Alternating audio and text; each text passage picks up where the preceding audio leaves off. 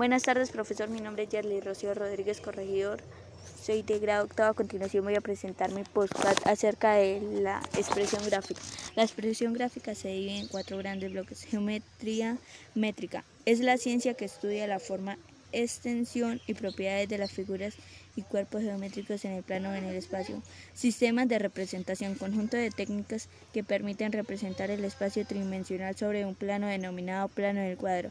Normalización, conjunto de reglas bajo las que se deben realizar los dibujos técnicos para que puedan ser transmitidos de forma universal y precisa. Diseño asistido por ordenador.